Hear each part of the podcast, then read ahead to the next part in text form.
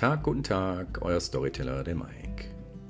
Manchmal lerne ich Leute kennen, die so sehr darauf aus sind, sich so viel wie möglich anzuschaffen, dass ich denke, die vergessen einfach, dass sie hier auf der Erde nur auf der Durchreise sind.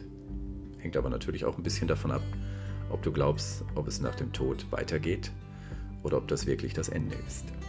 Passend dazu, was wohl? Eine kurze Geschichte.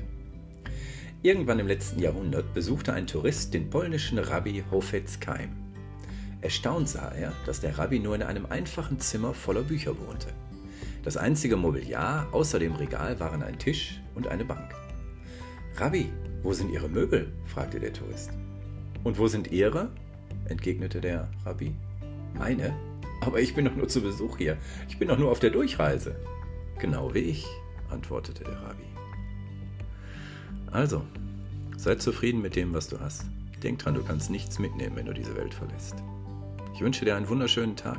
Bis dann.